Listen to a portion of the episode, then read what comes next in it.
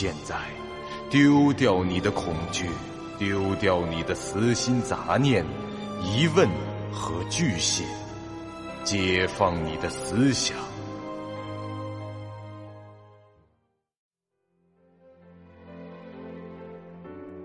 您现在收听到的是由喜马拉雅 FM 出品。巨五八瓦塔播讲的长篇恐怖网络游戏有声小说《惊悚乐园》，作者三天两觉。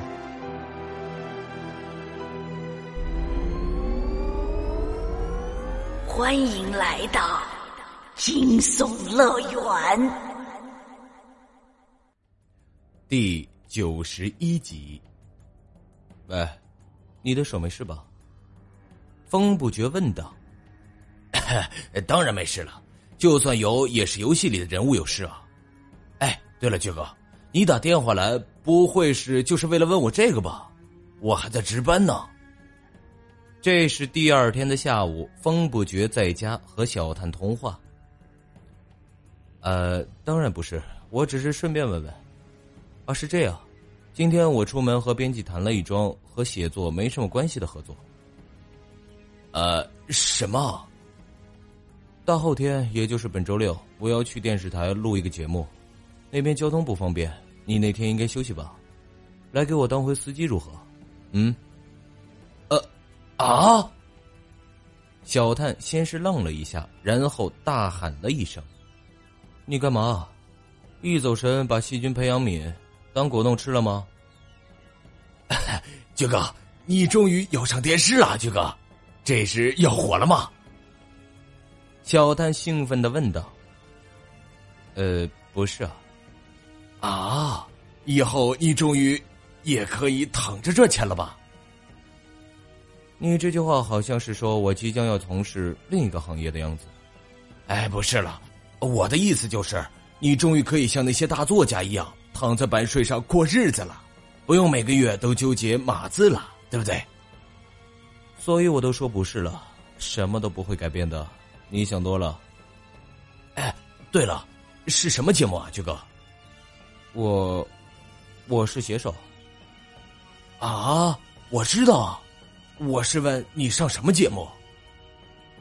我是写手。啊？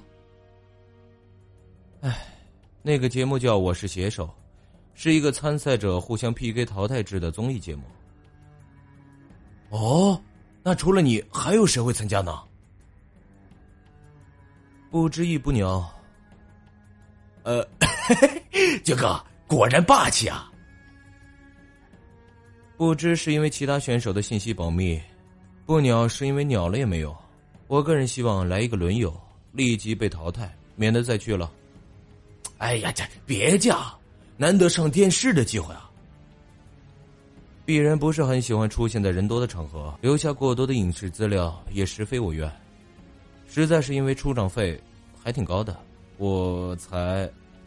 哎，九哥，你告诉包大人了吗？没有，反正我就是说了，你也会打电话给他的，所以就由你去说吧。对了，我再强调一下，你跟包大人聊聊这事儿就可以了，不要到处乱讲哦。哎，怎怎么会呢？这是啊，这个。记得我第一本书出版的时候，连距离你家六条街外的水果店老板都知道了。真是的，嘿嘿嘿那那个嘛，好了，那就这么说定了。周六中午你开车送我过去，然后就没你事儿了。因为不知道要录几时，结束后我就自己回来好了。反正我的交通卡还是有钱的。哎，对了，爵哥，我可以进现场看吗？不行，真的不行。呃，好吧。那节目什么时候播出？不知道。算了，我自己上网查。你继续值班吧，晚上再聊。风不觉从头到尾保持着有气无力的语调。好好好，拜拜拜拜，再见。电话挂断后，风不觉又是深深的一叹：“唉。”只能祈祷这小子适可而止了吧。两个小时后，有人敲门，风不觉应了声“来了”，便朝门口走去。谁知他刚走到门口，外面的人就用钥匙把门打开了。呃，我说刘阿姨啊，您老要是不准备等我开门，为什么还要敲门呢？站在门口的正是房东刘大妈。哎呀呀呀！你们年轻人是有隐私的嘛？万一你屋里有姑娘在呢？真是的，万一你在做什么见不得人的事呢？反正啊，我先敲敲门。听你答应了，我就知道可以进来了。呃，您这话前后矛盾，而且您的逻辑很容易产生误会啊！哎呀，别跟我扯那些了。嘿嘿，我听说你小子要去拍电影。风不觉心里蹦出的第一个字是“靠”，不过嘴上只是哀叹了一声，回道：“呃，您听谁说的？”哎呀呀呀，在菜市场听王阿姨说的嘛。哎，我说小峰啊，我外孙女今年十岁了，特别有表演天分。风不觉真想一头磕死在门框上。呃，刘阿姨啊，首先我只是去电视台录个综艺节目而已，几个小时的事儿。那个节目在电视上播出时就剪成几十分钟了，而我的镜头呢，加起来可能也就几分钟了。呃，其次，就算我是去拍电影，也没能力安排您孙女去参演。那得找制片人啊！啊，是这样，我怎么听小区保安说有板有眼的，说你要自编自导自演？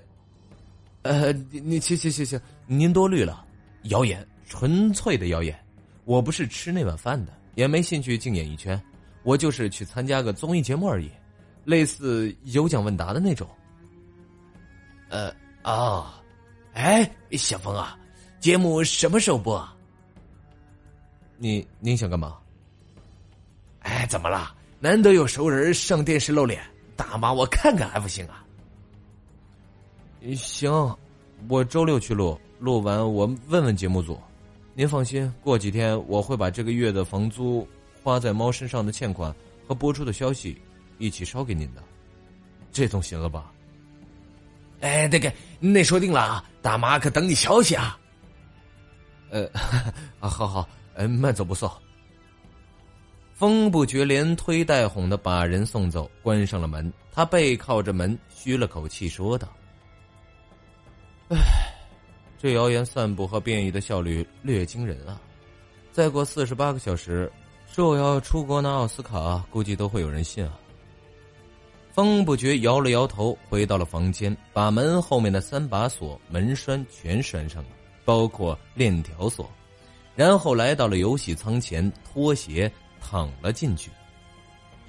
剧本已完成，正在结算奖励，获得经验值一千二，游戏币一万二，获得物品装备 SCP 五百，完成接受任务零，特殊隐藏任务完成零，破解世界观五，惊吓值激增零次，最高惊吓值百分之零。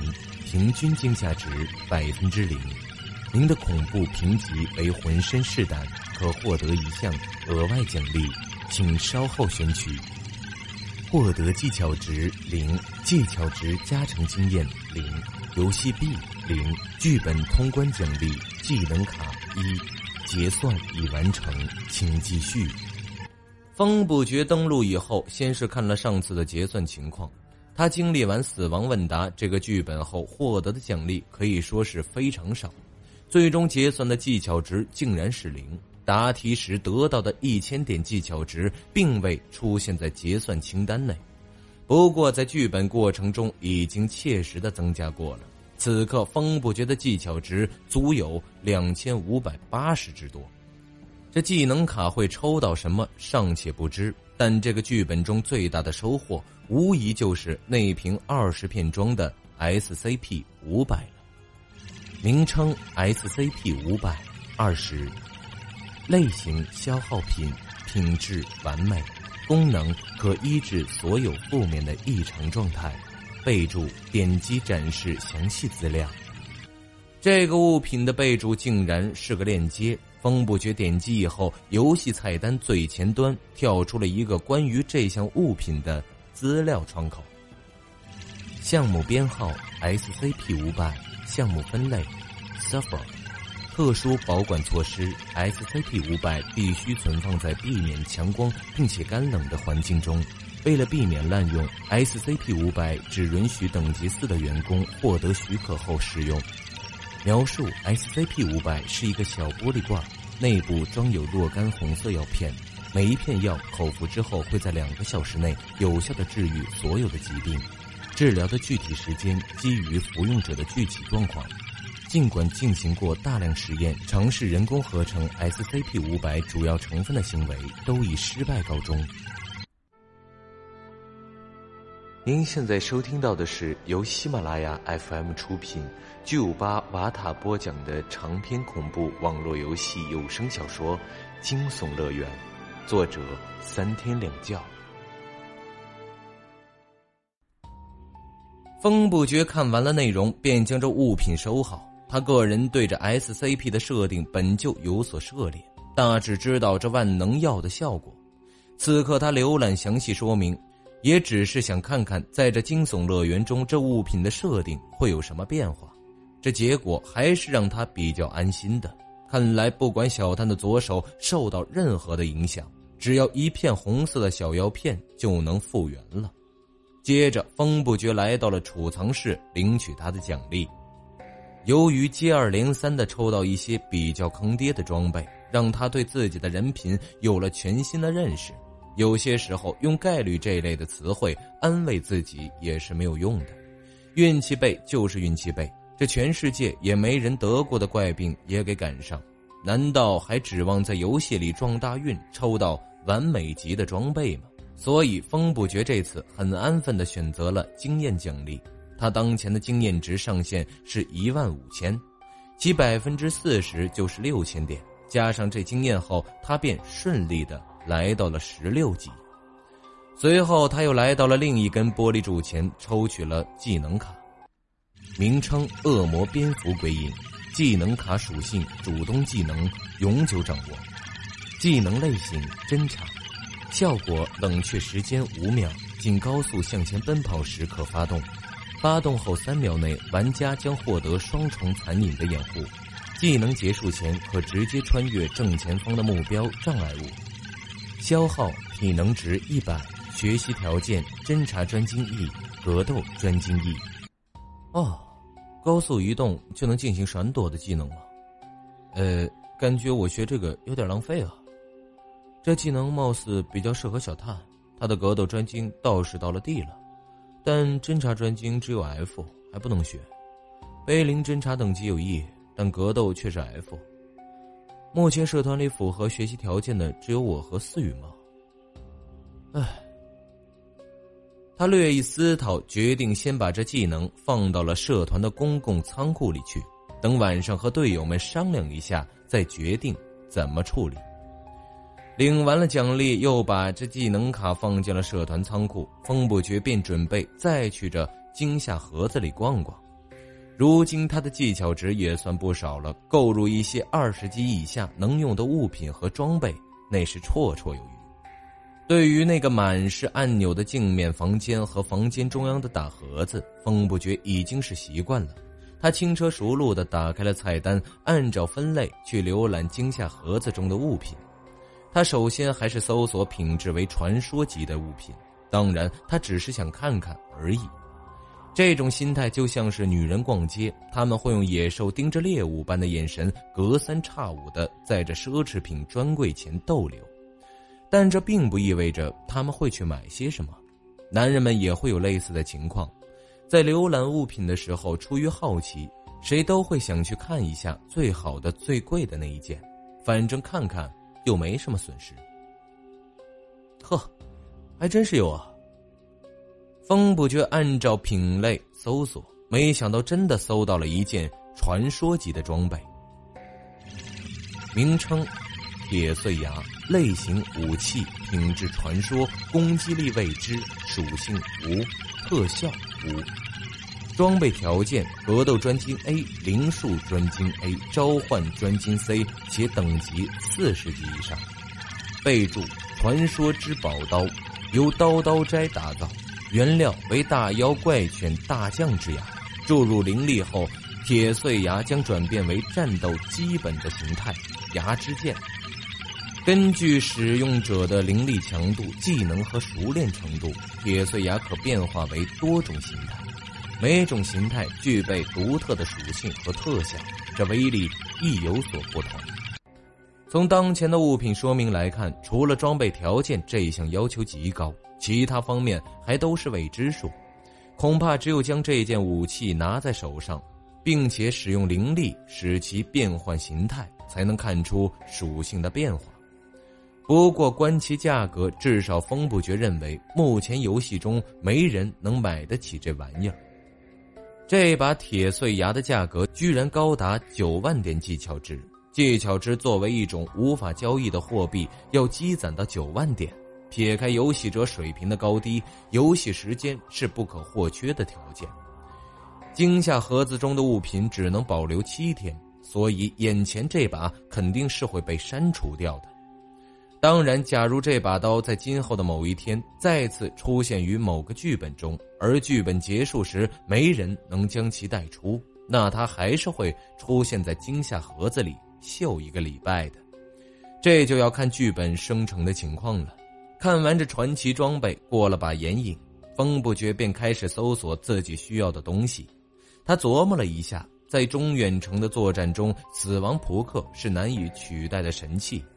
有了这把灵能武器，连射击专精的等级都无所谓了。再说，他还有把 M 幺九幺幺 A 幺手枪当常规远程武器，所以啊，也没有必要再添置枪械类的装备了。